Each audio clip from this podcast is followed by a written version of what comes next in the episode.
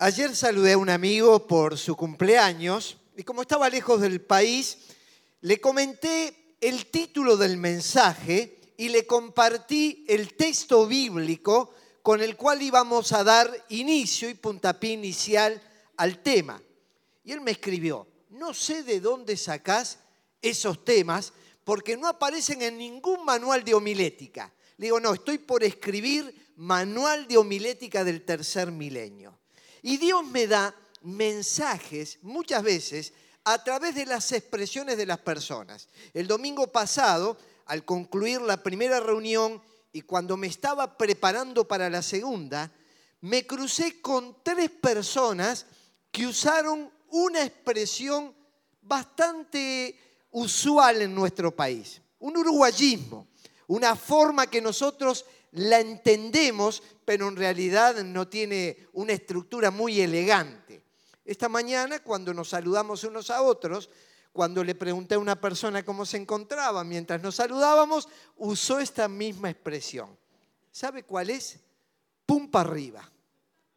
Así se titula el mensaje en este día. Hay dos acepciones de este vocablo. Cuando un equipo de fútbol no tiene una técnica muy depurada, cuando se da cuenta que no puede ganarle al rival, que lo supera en capacidad, apela a una reserva anímica que tiene ese equipo y entonces dicen pum para arriba, aunque sea ganemos con fuerza, con vigor, con garra.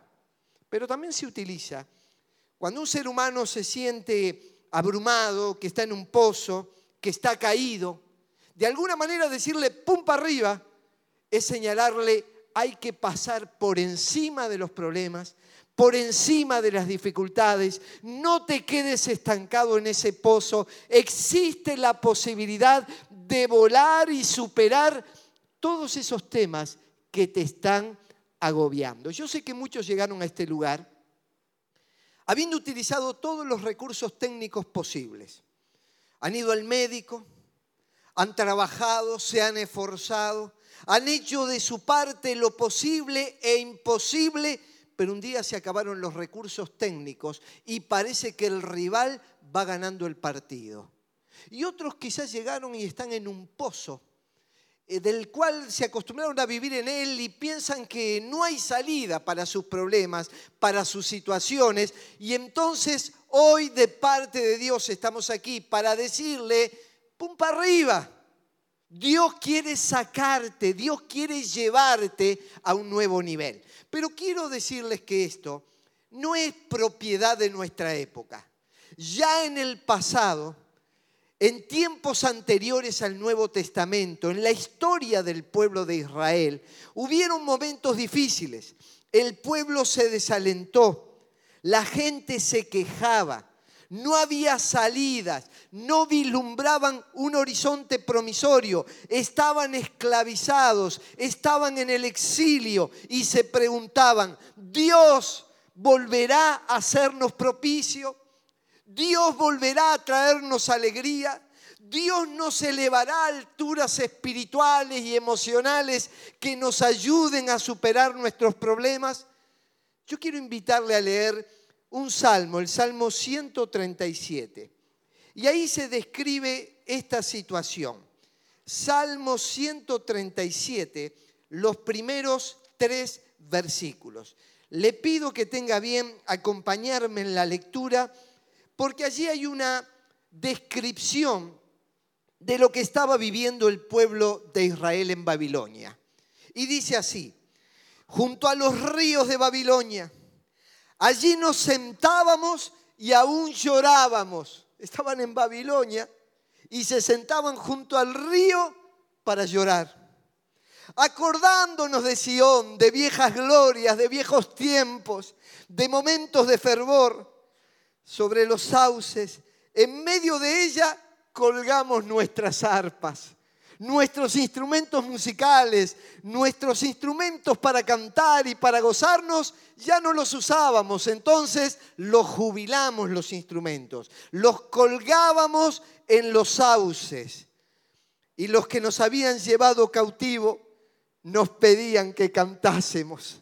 Aquellos mismos que los oprimían decían, ustedes son un pueblo de canto, ustedes son un pueblo de alegría, ustedes son un pueblo de victoria, ustedes no están para colgar las arpas en los sauces.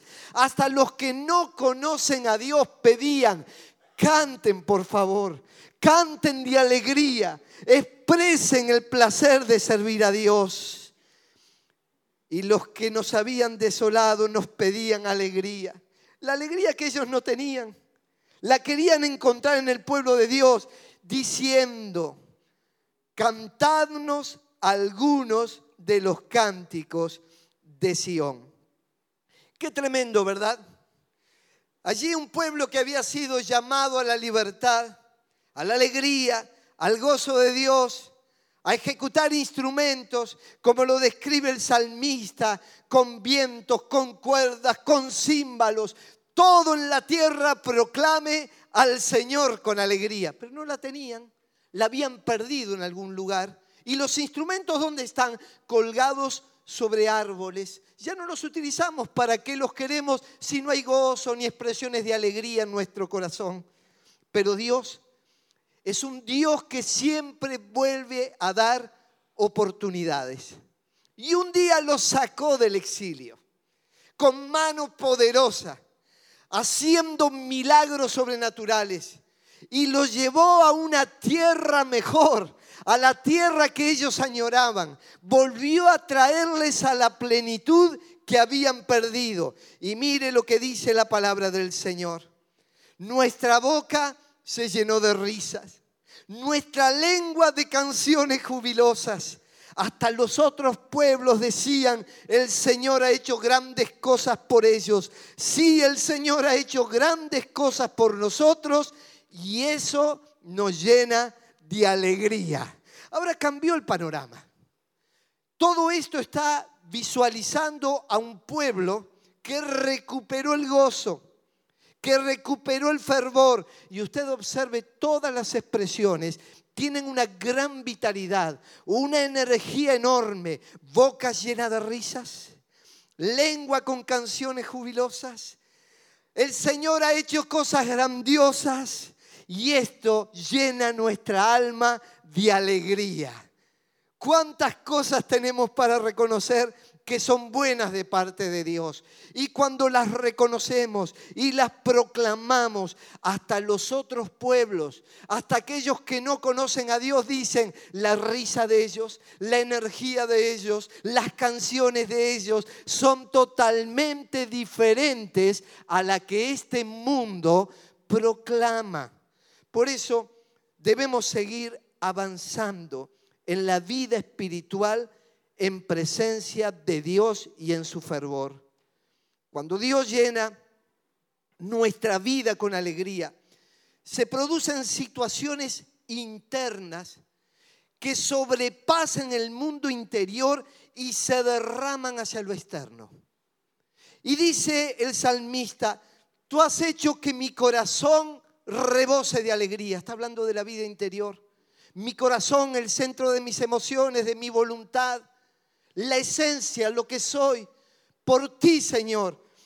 Has llenado mi corazón de alegría y haces que rebose. ¿Se acuerda cuando el salmista decía, mi copa está rebosando? No solamente el Señor nos llena de su espíritu, es tan grandiosa su presencia que no solamente alimenta nuestra alma, sino que hace que se desborde en plenitud espiritual hacia afuera. Y dice que la alegría es mayor que las que tienen los que disfrutan de trigo, es decir, de bienes materiales, les va bien en el trabajo, prosperan, tienen riqueza, mayor que los que tienen esa riqueza.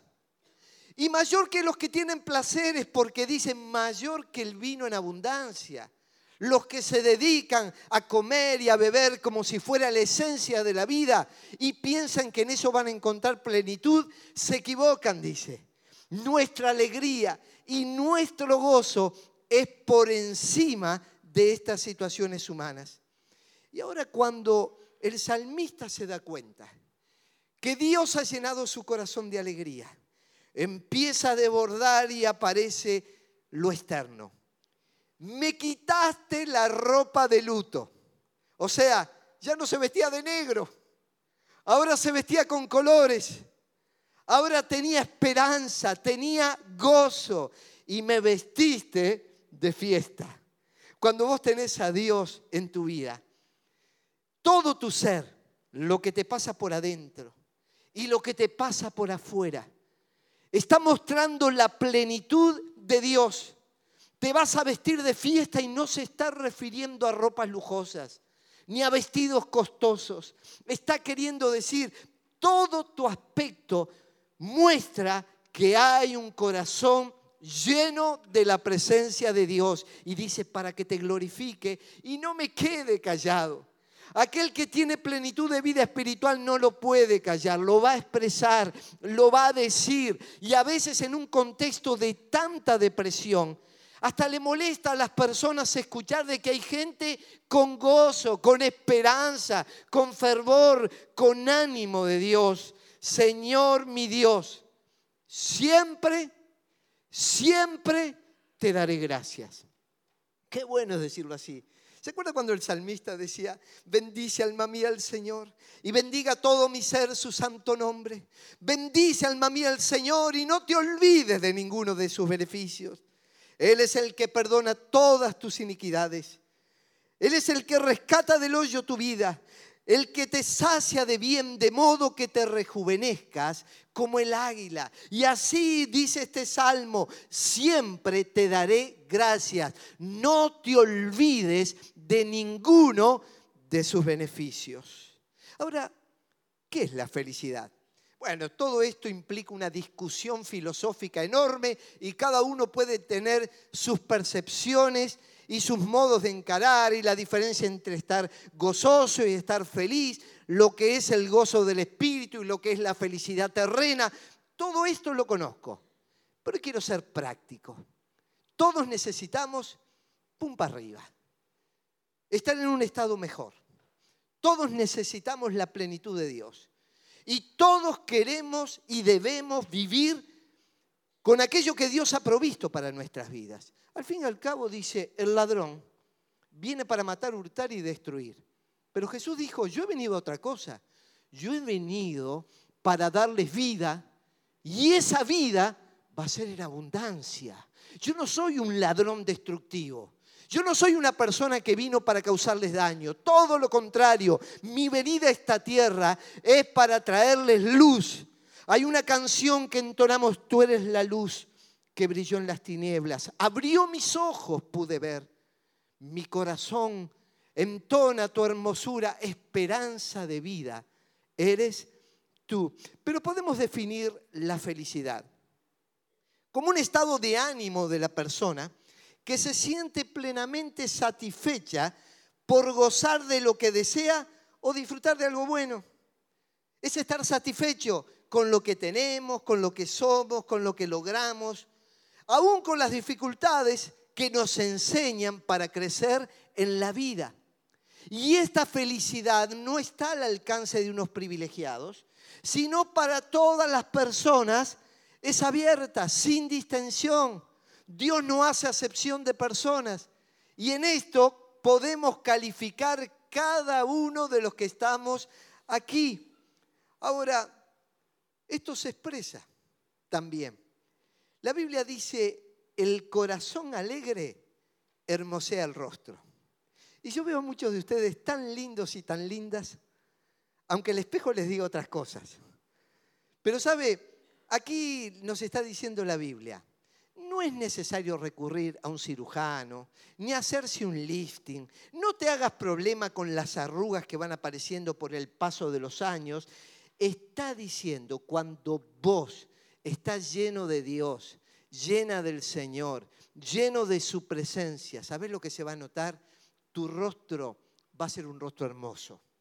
Todos te van a querer mirar a la cara porque vas a transmitir la paz de Dios, la alegría del Señor, el gozo del Espíritu. Y entonces dice aquí el sabio Salomón, yo observo la gente contenta.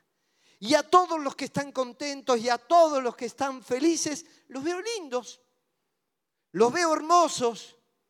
Y aquellos que salimos menos privilegiados en el sorteo, tenemos que dar gracias a Dios porque podemos aún tener la hermosura de Cristo. Un antiguo himno decía, me acuerdo hasta el número, el 185, la hermosura de Cristo deseo tener. De su amor y pureza reflejo ser.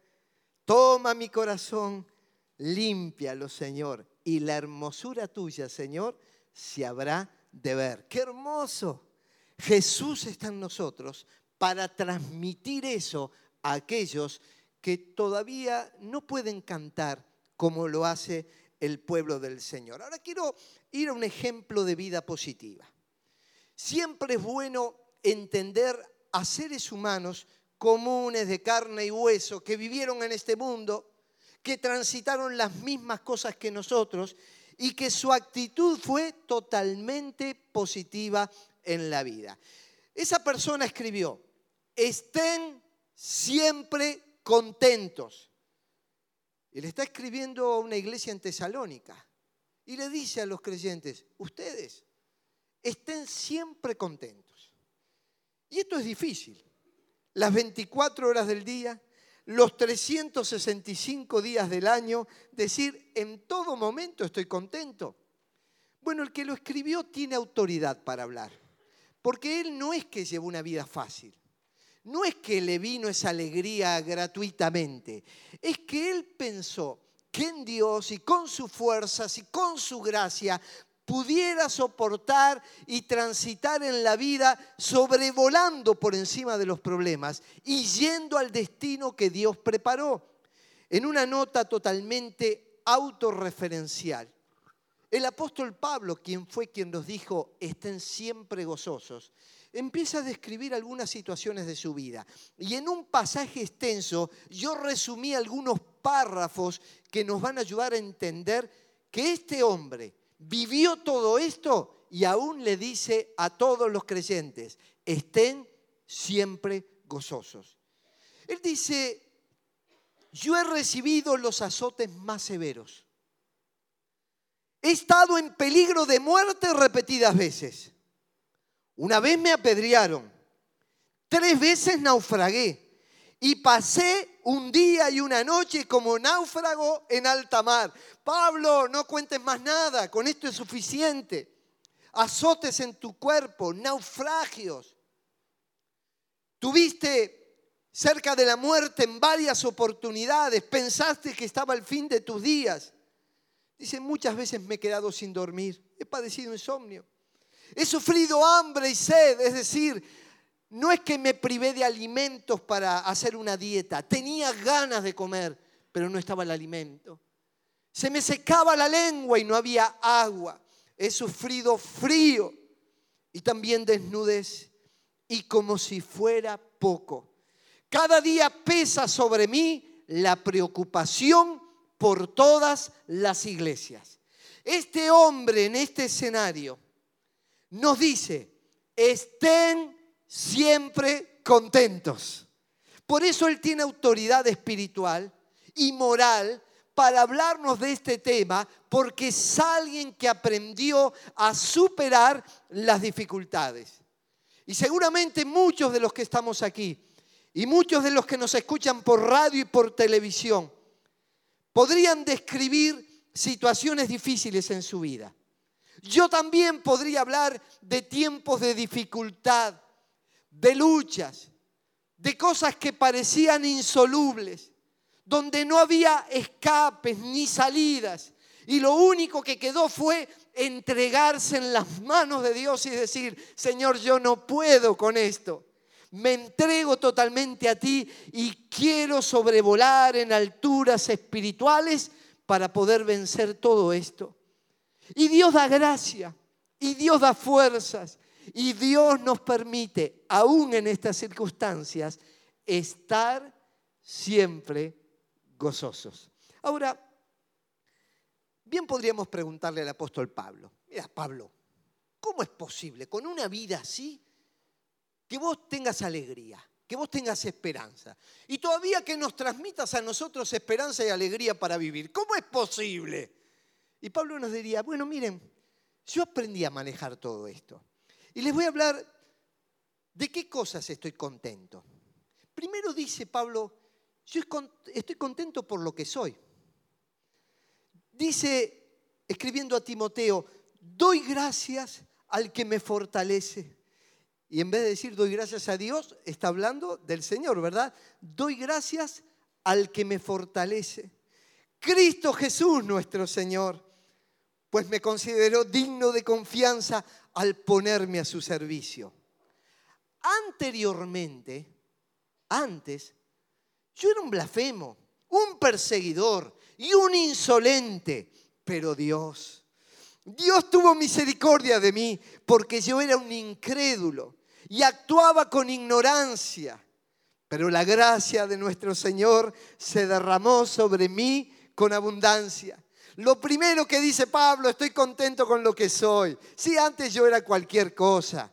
Era un ignorante de las cosas de Dios, aunque hablaba en griego, en hebreo y en arameo, aunque había sido instruido a los pies de Gamaliel, tenía mucha cultura, pero cero conocimiento del Dios verdadero. Y un día el Señor me tomó y me sacó de esa vida tan depravada, tan triste, tan lastimosa, que dañaba a otros, pero fundamentalmente me dañaba a mí mismo, y me tuvo todavía por fiel dándome el privilegio de anunciar su palabra. Ponete contento, contenta por lo que Dios te hizo. ¿De dónde te sacó? ¿De dónde te rescató? Habiendo sido antes una persona que quizás no calificaba según los criterios de este mundo, pero Dios te llamó, te salvó y todavía más te dio la oportunidad de servirle y hacer bien a su obra pero no solo contento por lo que soy. Pablo había aprendido a estar contento por lo que tengo. En la vida necesitamos cosas y que son naturales y que son lógicas. Y Pablo dice, escribiendo a los filipenses, cuando estaba privado de libertad, yo he aprendido a estar satisfecho, estoy contento. En cualquier situación en que me encuentre, sé lo que es vivir en la pobreza y lo que es vivir en la abundancia. Es decir, conocí los dos extremos. Conocí lo que es pobreza, pasar necesidad, pasar tiempos difíciles.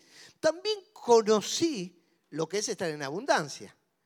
Así que de las dos cosas estoy muy bien informado para poder transmitir a los demás. He aprendido a vivir en todas y cada una de las circunstancias. Señor, enséñame a vivir. Y él aprendió a vivir en cualquiera de las circunstancias, tanto a quedar saciado como a pasar hambre, a tener de sobra como a sufrir escasez. Todo lo puedo en Cristo que me fortalece. Yo les conté hace un tiempo y voy a volver a repetirlo, que conocí a un pastor en Venezuela, a quien estamos ayudando, que cada vez que lo llamo, nos contactamos, le pregunto, ¿cómo estás? Y él me dice, bien, con pronóstico de mejorar. Y conoce lo que fue la abundancia, tiempos de prosperidad. Y hoy está conociendo lo que es la escasez, el hambre, el privarse de lo básico. Sin embargo, mantiene esa actitud de gozo en medio de las circunstancias difíciles. Aprendió a contentarse cualquiera que sea su situación. No es fácil pero con la gracia de Dios se puede superar. Pero no solamente mirándonos a nosotros, contento con lo que soy y contento con lo que tengo. También dice Pablo, yo estoy contento con lo que doy, porque da alegría servir a los demás. Es un gozo poder brindar a otros, ayudar a otros, obsequiar a otros. Es una alegría que nos da en el corazón poder beneficiar a otras personas, alentarlos, fortalecerlos, animarlos. En un momento Pablo escribe, los tratamos con delicadeza, como una madre que amamanta y cuida a sus hijos. Así nosotros, por el cariño que les tenemos, nos deleitamos en compartir con ustedes no solo el Evangelio de Dios, sino también nuestra vida. Mirá, yo les hablo el Evangelio, dice Pablo, pero ¿sabes lo que más me gusta? Compartir la vida con todos ustedes, los momentos alegres y los momentos tristes. Es lindo compartir la vida, el dar a los demás algo de aquello que Dios nos dio. tanto llegamos a quererlos, pero tanto, dice Pablo. Recordarán, hermanos, nuestros esfuerzos y fatigas para proclamarles el Evangelio de Dios a cada uno de ustedes. Los hemos tratado como trata un padre a sus propios hijos. Los hemos animado, consolado y exhortado a llevar una vida digna de Dios. Acá Pablo está usando una figura hogareña. Por un lado habla de la madre que cuida y amamanta a sus hijos. Por otro lado, el padre que provee para los suyos. Y dice, de este modo, hemos llegado a amar a los creyentes, a los hermanos, que estábamos dispuestos no solo a compartirles el Evangelio, sino de nuestra propia vida. Dar nos pone contento. También podemos decir contento con lo que sufro. Y esto parece contradictorio. El sufrimiento nunca te puede producir alegría, pero eso sin Cristo. Cuando estás en Cristo, hasta en el sufrimiento encontrás un propósito. Pablo en un momento se da cuenta que estaba en una situación muy difícil y dice, lo que me ha pasado ha contribuido al avance del Evangelio. ¿Y qué le había pasado? Estaba preso. Es más, se ha hecho evidente a toda la guardia del palacio y a todos los demás que estoy encadenado por causa de Cristo. Gracias a mis cadenas, ahora más que nunca la mayoría de los hermanos confiados en el Señor se han atrevido a anunciar sin temor la palabra de Dios. Y aunque no buscamos el sufrimiento, ni debemos provocarlo, lo cierto es que el sufrimiento forma parte de la vida. Y es una gran escuela en la cual aprendemos lecciones para enriquecer nuestra vida, para entender los tratos de Dios y para luego bendecir a los demás. ¿Cuántas veces he estado con personas a las cuales he escuchado historias dramáticas y luego que volcaron todo su corazón y me dicen, si usted entendiera esto que me pasa, y cuando terminan de hablar le digo, te entiendo, porque a mí me pasó algo similar hace algunos años. Y ahí le abro mi corazón para expresarle también esos tiempos de dolor y de sufrimiento. ¿Sabes una cosa? El sufrimiento, si bien no lo quiero y no lo busco, aparece. Y cuando aparece, tengo que aprender a capitalizarlo. Contento con lo que he sufrido, porque hoy mi vida se ha enriquecido y he visto manifestación del poder y los milagros de Dios cuando hubo estas necesidades. Ahora, yo te quiero dar algunos aspectos bien prácticos y compartir algunas cosas que te van a ayudar y me van a ayudar a mí a mantener este estado alegre, feliz, este pum para arriba en medio de las situaciones que nos toca vivir. Algunas de las cosas, vivir en la realidad. ¿Cuánta gente vive el mundo irreal, fuera de la lógica? Tienen una gran distancia entre sus aspiraciones y la realidad. Y cuando la brecha entre aspiración y realidad es demasiado grande, se sufre mucho. Ahora todos tenemos sueños, proyectos, deseos y están buenos, pero tenemos que ser realistas. No podemos ir simplemente con nuestra ilusión por la vida, sino con el proyecto y el plan de Dios para nuestra vida. Y entonces debemos aterrizar lo que se nos ocurrió y ponerlo en un plano de entendimiento de lo que Dios quiso para nuestra vida. Esto le pasó a Moisés. Él tuvo una gran decepción. Él tuvo un gran choque cuando en un momento, después de haber sido criado en Egipto, en el palacio del rey, haber tenido todos los privilegios, y dice la Biblia que era poderoso en palabras y en obras, y había logrado muchas cosas. Era culto, era una persona que estaba cerca del poder porque su abuelo era el faraón. Y en un momento se da cuenta que él no pertenecía a ese mundo, que su mundo real era el pueblo de Israel, los que estaban esclavos, los que sufrían. Y entonces con toda su iniciativa se lanza en una cruzada libertadora para salvar a su pueblo. Cualquiera que lo viera diría, qué muchacho tremendo. Está haciendo algo para el bien de los demás. Pero el problema es que lo hizo, no guiado por Dios, sino en sus impulsos, y lo hizo fuera del tiempo y el momento que Dios tenía preparado.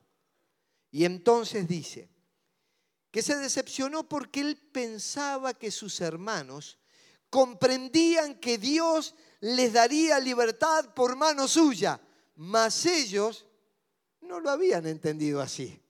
O sea, su expectativa fue mucho más grande que la realidad. Él pensó, yo con esto me transformo en el líder del pueblo. Yo me transformo en la persona a la que todos van a aplaudir y a seguir y los voy a sacar para ser libres. Pero él pensaba eso, mas sus hermanos no lo habían entendido así. ¿Cuántas personas viven con un pensamiento falso acerca de sí mismos y acerca de lo que tienen que hacer en la vida? Y aquí Moisés se equivocó. ¿Sabe lo que sucedió? La decepción fue tan grande que terminó aislándose de su lugar de origen, de su familia, de su pueblo, y dijo, no quiero saber nada. Del extremo del libertador a la soledad del desierto. Pero Dios siempre nos baja tierra y nos ubica en el lugar correcto. Entonces pasaron nada más que 40 años. Solo cuatro décadas pasaron. Y Dios se le aparece a Moisés en una zarza y trata con él y le recupera. Y ahora sí, Moisés, tratado por Dios, trabajado por Dios, tiene un nuevo emprendimiento. Y dice, te enviaré de vuelta a Egipto, le dice Dios. Ahora no es que él pensaba, Moisés, ahora el pensamiento de Dios te enviaré de vuelta a Egipto. A este mismo Moisés a quien habían rechazado diciéndole, ¿y quién te nombró gobernante y juez? Dios lo envió para ser gobernante y libertador. Y ahora va en el nombre de Dios y con el poder de Dios y con la ayuda de Dios. Y se transforma en el gran libertador y referente. ¿Por qué? Porque ahora entre la expectativa y la realidad había armonía. Si vos y yo queremos ser felices, tenemos que cuidar de vivir en la realidad. La segunda cosa que vemos, debemos vivir con calidad. No es lo mismo el nivel de vida que la calidad de vida. Son dos cosas absolutamente distintas. Dice en Eclesiastés, hay un mal que he visto en esta vida y abunda entre los hombres. O sea, observó que hay mucha gente así. Algunos Dios les da abundancia, riquezas y honores, y no le falta nada que pudieran desear. Y uno que diría, esta persona es feliz. Si tiene riquezas, honores y todo lo que quiere y todo lo que desea, lo obtiene, debiera ser feliz. Pero es a otros a quienes les concede disfrutar de todo eso. Entonces, ¿qué es más importante? ¿Tener nivel de vida o tener calidad de vida? Por ejemplo, el nivel de vida te lo da el dinero. Si tenés un millón de dólares guardados en un banco, o dos millones o tres millones, vas a tener una casa acorde a tu capital, un vehículo igual, vacacionás en lugares sofisticados, te relacionás con la gente que tiene ese nivel de vida. Entonces sentís que sos importante por lo que tenés. Pero está la diferencia con el que tiene calidad de vida, que tiene la capacidad de disfrutar en la circunstancia que se encuentra independientemente de su nivel. No precisa millones de dólares, ni lugares sofisticados, ni viviendas suntuosas, ni autos de alta gama para ser feliz. Él tiene en su mundo interior una riqueza tan grande que le permite desarrollarse en plenitud. A mí me gusta lo que decía Sócrates. El secreto de la felicidad no se encuentra en la búsqueda de más, sino en la capacidad de disfrutar de menos. Empezá a disfrutar lo que tenés. Empezá a gozarte con lo que tenés. Da gracias a Dios por todo lo que te rodea, por todo lo que te dio, por todo lo que el Señor te ha concedido desde todo punto de vista. Si te da más, bienvenido y sabrás qué hacer con ello. Pero si no disfrutas hoy con lo que tenés, no vas a disfrutar por tener más. Pedile a Dios no nivel de vida, pedile a Dios calidad de vida para que puedas ser realmente feliz. La otra cosa, debemos vivir con responsabilidad. Si queremos ser dichosos y plenos, seamos responsables. En la Biblia hay un ejemplo muy claro de un hombre que obtuvo bienes de este mundo, porque era hijo de un estanciero y le dice, Padre, yo quiero que me des la parte de los bienes que me corresponde. Es una parábola que contó Jesús y que se conoce con el nombre de la parábola del hijo pródigo. Entonces este muchacho quiso cobrar la herencia por adelantado y lo obtuvo. Y estaba con dinero en los bolsillos. Se fue lejos a disfrutar la vida, a tener placeres, a practicar vicios. Y dice la Biblia que gastaba su dinero con amigos y con rameras. Y esos amigos le ayudaron, pero a gastar el dinero que tenía. Y al poco tiempo, totalmente fundido, y muerto de hambre, se da cuenta que su vida estaba perdida. Dice que tenía tanta hambre, el hijo del estanciero, el hijo del millonario, dice que tenía hambre y hubiera querido llenarse el estómago con la comida que le daban a los cerdos, estaba trabajando en un chiquero. Pero aún así nadie le daba por fin recapacitó y se dijo, ¿cuántos jornaleros de mi padre tienen comida de sobra y yo aquí muero de hambre? Tengo que volver a mi padre y decirle, papá, he pecado contra el cielo y contra ti. Acá está la diferencia entre calidad de vida y nivel de vida. Él tuvo nivel de vida porque tuvo dinero. Pero cuando todo lo hubo malgastado se dio cuenta que no tenía calidad de vida que le estaba faltando aquello que es esencial, la presencia de Dios, pero en un momento recapacita, ¿qué estoy haciendo aquí en este lugar? Hasta los jornaleros en la casa de mi padre tienen pan, tienen plenitud. Y yo que soy el hijo, estoy viviendo en la miseria. ¿Sabes una cosa? Muchos de nosotros que somos hijos de Dios, seguimos viviendo una vida de miseria, de tristeza, de lucha espiritual, de falta de fervor. Sos hijo, sos hija del Señor. Y hay abundancia en el Padre. Hay abundancia para tu vida. Él quiere llenarte, Él quiere darte gozo, Él quiere darte esperanza. ¿Por qué vivir en un chiquero cuando sos hijo del Señor? Y miren lo que pasó. Regresó a su padre. Y el padre lo esperó con los brazos abiertos y dice, ordenó a sus siervos, pronto, traigan la mejor ropa para vestirlo, pónganle también un anillo en el dedo y sandalias en los pies traigan el ternero más gordo y mátenlo para celebrar un banquete. Así que empezaron a hacer fiesta. Cuando la gente está cerca del Padre, goza, disfruta, hay banquete, hay fiesta. Y hoy estamos aquí para celebrar fiesta. Aquí está el Padre y hemos llegado a su casa y nos abraza y nos recibe. Y Él sabe en qué condición llegaste. Y quiere vestirte con ropas nuevas, con un nuevo vigor, con un nuevo entusiasmo. Quiere calzarte, quiere alimentar tu alma. Y quiere decirte, estoy dispuesto a hacer una fiesta porque viniste a mis brazos. También esto nos lleva a algunas preguntas para reflexionar. Nuestra forma de actuar, ¿a dónde nos está conduciendo? ¿Llegaremos a un buen destino si seguimos de este modo? ¿Te hace más feliz esta vida? ¿Estos valores? ¿Esta forma de conducirte? ¿Esa relación, esa persona con la, que, con la cual te estás vinculando, ¿te ayuda o te perjudica? ¿Te va llevando a un camino de plenitud, de vida buena o como los amigos del hijo pródigo te llevaron por un mal camino? ¿Te ayuda a construir un futuro mejor todo lo que estás viviendo, con quién te estás relacionando? ¿Te imaginas algo bueno hacia el futuro como está planteado? ¿Te haces bien a ti mismo? ¿En realidad estás sintiendo que tu propia vida se está beneficiando o se está dañando? ¿Y a los demás? ¿Qué brindas a los demás? Con toda esta forma de vivir y de sentir y de hacer, ¿estamos ayudando a que otros realicen también sus sueños? Debemos vivir sabiendo disfrutar. Si queremos ser felices, aprendamos a disfrutar.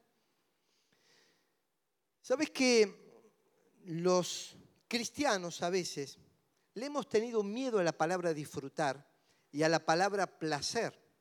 Y uno fue enseñado que todo disfrute y todo placer es pecaminoso. Pero claro, lo que pasa es que siempre lo hemos asociado a la filosofía hedonista, que creían los griegos que el placer era el fin supremo del hombre y cualquier cosa que le proporcionara placer era válido. Y no importaba las reglas, ni las restricciones, ni la forma de actuar, si me da placer, entonces lo hago. Por eso el apóstol Pablo dice, algunos de ustedes dicen, comamos y bebamos que mañana moriremos. Como diciendo, ¿qué me importa las normas, las reglas? Y esa forma de vivir la tiene mucha gente hasta el día de hoy. El Señor dijo que oremos el pan nuestro de cada día, dánoslo hoy, ¿verdad? Y debemos orar para que Dios provea para cada día. Pero algunos oran la comida chatarra para cada día, danos hoy. Entonces comen cualquier cosa, les da placer hoy, pero están hipotecando su salud para el futuro. Porque va a venir colesterol, va a venir diabetes, va a venir obesidad y va a traer algunos trastornos. El placer de hoy te trae dificultades mañana. Esa visión hedonista no aparece en la Biblia. Ahora, ¿lo placentero es pecaminoso? está fuera del plan de Dios. Disfrutar cosas de esta vida es algo que debe negarse el cristiano. Bueno, yo viví por mucho tiempo con esta ambigüedad. Por un lado proclamaba a un Dios de poder, de gracia y todo lo demás, y por otro lado siempre me cubría. Me acuerdo que cuando comencé mi pastorado, tenía un hermoso traje remendado en las piernas por mi abuela. Mi abuela siempre me decía, el día que yo me muera, ¿quién te va a remendar los pantalones? Era la gran preocupación que ella tenía. Y bueno, se iba a casar un joven de la iglesia y se ve que su padre se dio cuenta de mi traje y me dijo, pastor, para el casamiento hágase un traje que este, así está más presentable. Entonces fui y me puse un lindo traje y la gente me decía, qué lindo traje, pastor. Y yo decía, sí, me lo regalaron. Yo tenía que explicar, no me daba la oportunidad de decir, tengo un traje, ¿por qué tengo que andar explicándole a los demás? Pero yo explicaba. Cuando mis hijos estudiaban, sí, fue por una beca que consiguieron.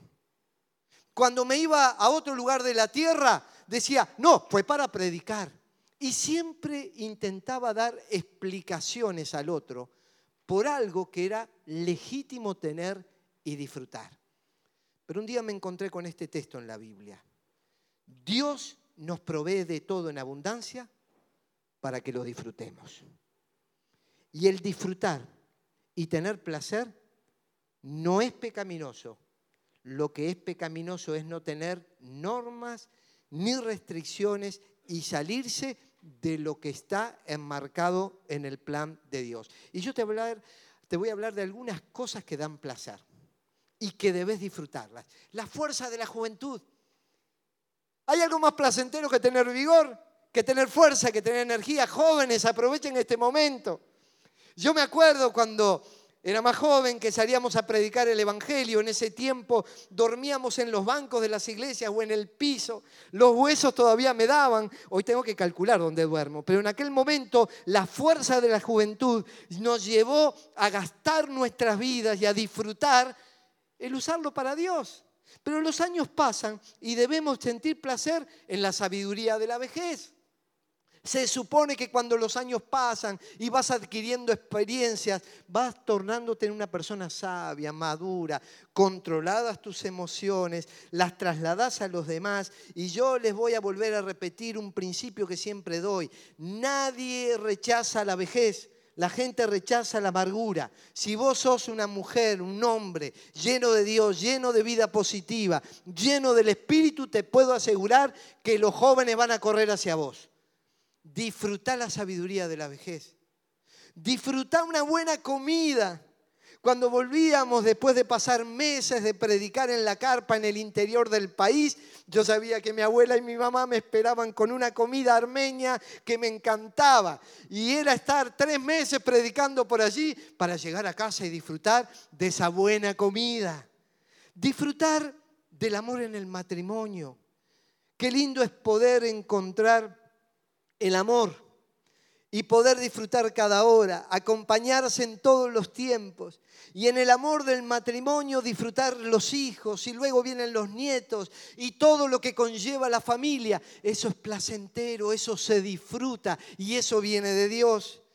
Cuando adquieres un bien, disfrútalo.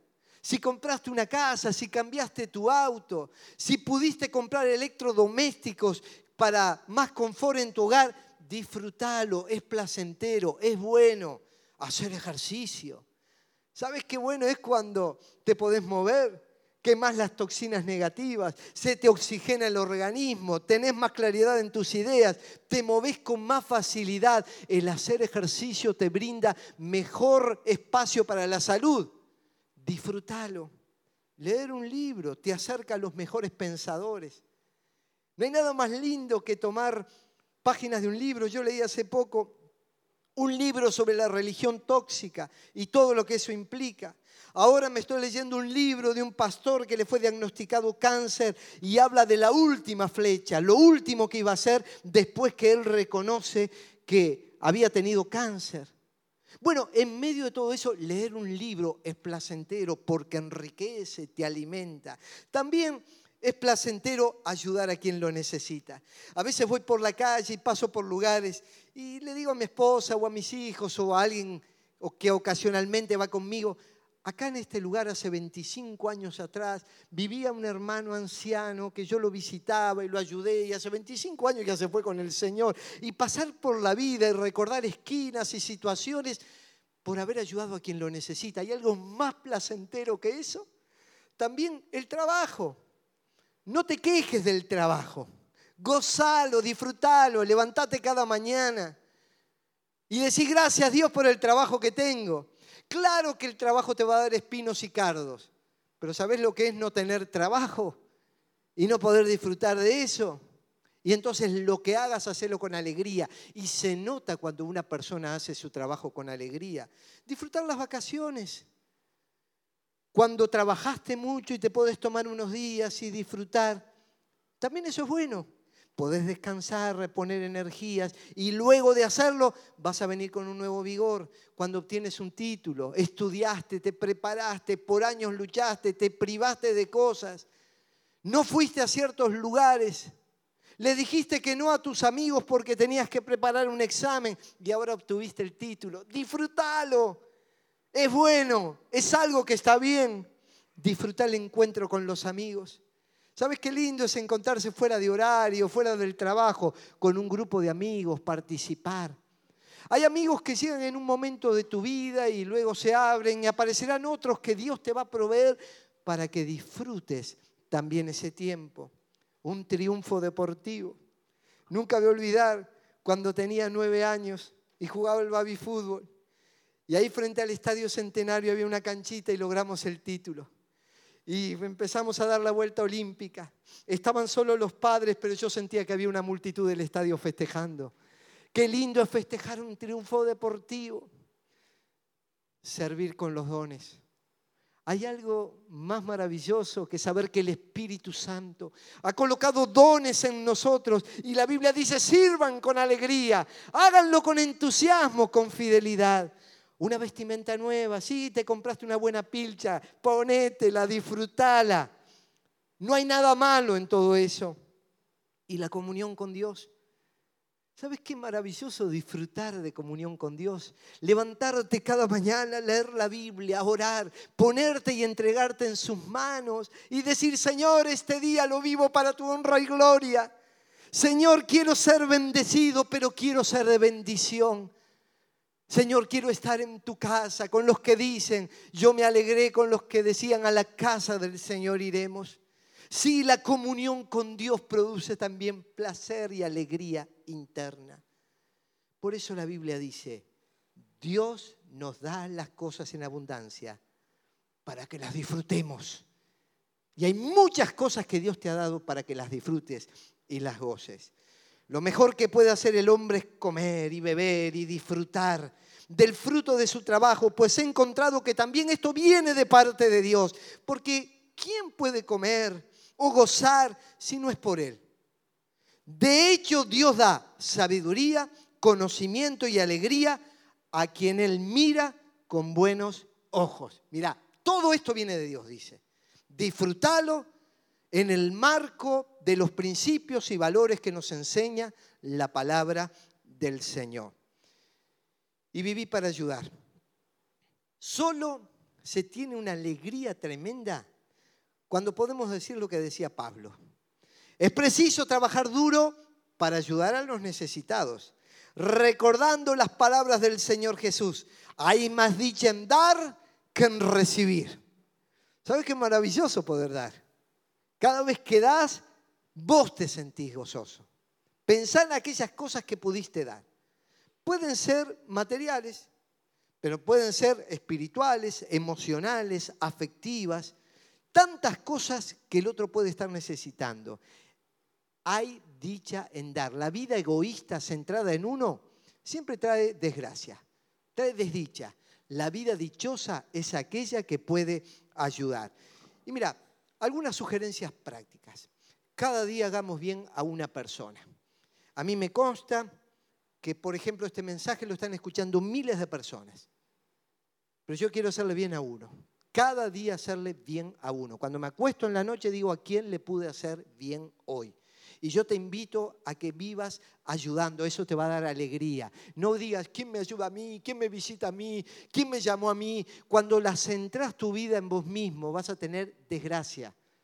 Cuando servís a los demás vas a tener dicha. Reconozcamos las virtudes de otros.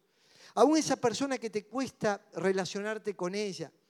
Reconocer las virtudes de tu esposa, de tu esposo, de tus hijos, de tus padres. Reconocelo, expresarlo en palabras.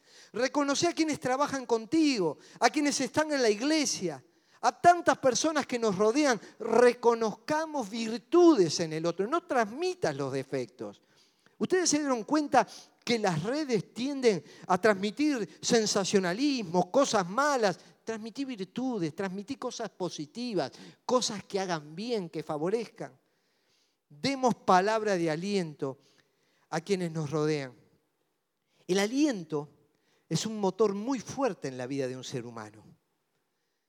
En esta semana recordé un momento especial en mi vida. Hace como 35 años atrás, un día miércoles, en una reunión, el púlpito estaba allí abajo y por primera vez yo predicaba dentro de este templo. Era en mitad de la semana. Yo ya predicaba en otros lugares, pero era la primera vez que jugaba, en cancha grande y que me estaban mirando los hermanos que tenían muchos años de experiencia. Y entonces prediqué. Y cuando terminé, se me acercó un hermano que en esta semana con 97 años pasó a la presencia del Señor. Y me dijo unas palabras que me quedaron grabadas en el corazón. Porque el pastor me había presentado diciendo, bueno, todos tenemos una primera vez en la que hacemos algo. Y el joven que ahora va a predicar es la primera vez que lo va a hacer. Y claro, estaba abriendo el paraguas por la duda que yo metiera la pata. Y cuando terminé de predicar, este hermano se me acercó y me dijo, si esta es la primera vez, ¿cómo será la última? Que Dios te bendiga, adelante. Saben, las palabras de aliento nos quedan grabadas en el corazón. Mire, yo he escuchado de todo en mis años de predicador, de todo. No le transmito nunca lo malo, siempre le transmito cosas positivas. Pero esa palabra positiva en el inicio, le puedo asegurar que para mí fue una fuerza motora tremenda y más viniendo de un hermano mayor y de años, que tenía más años de miembro de la iglesia que yo de vida. Y ese hermano me dio ánimo. Da palabras de ánimo y de aliento a quienes te rodean. Liberemos perdón a quienes nos lastiman. Si querés ser feliz, no guardes más rencores, dolores, amarguras. Libera perdón. Y cuando liberás perdón, te sentís libre vos. Ya está, otros se equivocaron como vos también alguna vez te equivocaste. Y definitivamente digamos, yo no quiero vivir amargado, ni rencoroso, ni que me carcoma por dentro la tristeza. Yo libero perdón y en el nombre del Señor perdono, como Dios me perdonó a mí. Cantemos con entusiasmo. ¿Sabes qué lindo es cantar? El pueblo de Dios canta, por eso le decía, bajen las arpas de los sauces, canten. Hace algunos años con los jóvenes habíamos ido a un encuentro, teníamos un grupo juvenil. Y en ese grupo juvenil enseñamos una canción. Era en otro país. Esa canción decía, me alegraré, me alegraré en el Señor, con su espíritu Él me ungió. Y mi copa rebosa ya, sus mercedes y su bondad cada día me seguirán. ¿Y saben por qué lo cantábamos? Porque en retiros y diferentes lugares Dios nos había visitado de una manera especial. Y mientras Dios tocaba en nuestros corazones esa canción, la entonábamos con alegría. Y llegamos a ese encuentro juvenil y claro, nos tiraron para afuera. Había tres defectos que yo tenía. El primero usaba barba. El segundo tocaba la batería.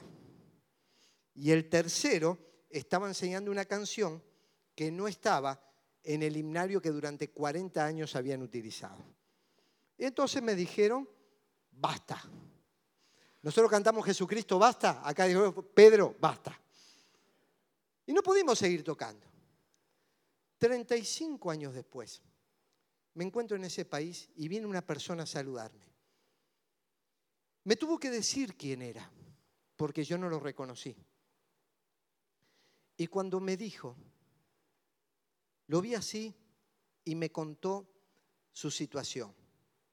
Le había ido mal, su matrimonio había fracasado, estaba triste, estaba angustiado, estaba doloroso. Fue la persona que me dijo, basta. Y 35 años después yo sigo cantando, me alegraré. Con su espíritu él me ungió. Y mi copa rebosa ya. Su mercedes y su bondad cada día me seguirán. Canta, canta con alegría, canta con gozo, cantale al Señor que derrama de su espíritu sobre nuestra vida. Demos sin esperar recompensa. ¿Cuánta gente te dice, ay, yo he dado todo esto, hice todo esto y nunca me agradeció? ¿Y lo hiciste para que te lo agradezcan? ¿Lo hiciste para que te levantaran un monumento? Da, volcá, entregate y no esperes esperes recompensa. Voy a reírme con los otros y no del otro para ser feliz. Sí, junto a otras personas gozate, alegrate, vengamos a la casa de Dios con alegría. Soñemos y trabajemos para un futuro mejor. Yo sé que el mundo no irá todo perfecto, pero voy a soñar y voy a trabajar para crear mejores condiciones personales, familiares en la iglesia y en el mundo. Soñemos y trabajemos para un futuro mejor. Me encontraba en la ciudad de Colonia, en Uruguay, y pasé por una tienda y leí un cartel que me pareció interesante, donde había mucha ropa. Si no tenés que ponerte, ponete feliz. Saben que todos podemos ponernos felices, aunque no tengamos que ponernos, aunque no tengamos recursos aunque no tengamos salud, aunque no tengamos amigos, aunque hayamos tenido pérdidas, todos podemos ponernos felices, todos podemos ir pum para arriba. Y eso es lo que Dios quiere en nuestras vidas, llevarnos de nuevo a la alegría y al gozo de vivir en el Espíritu. Y es una decisión, una decisión que tenemos que tomar.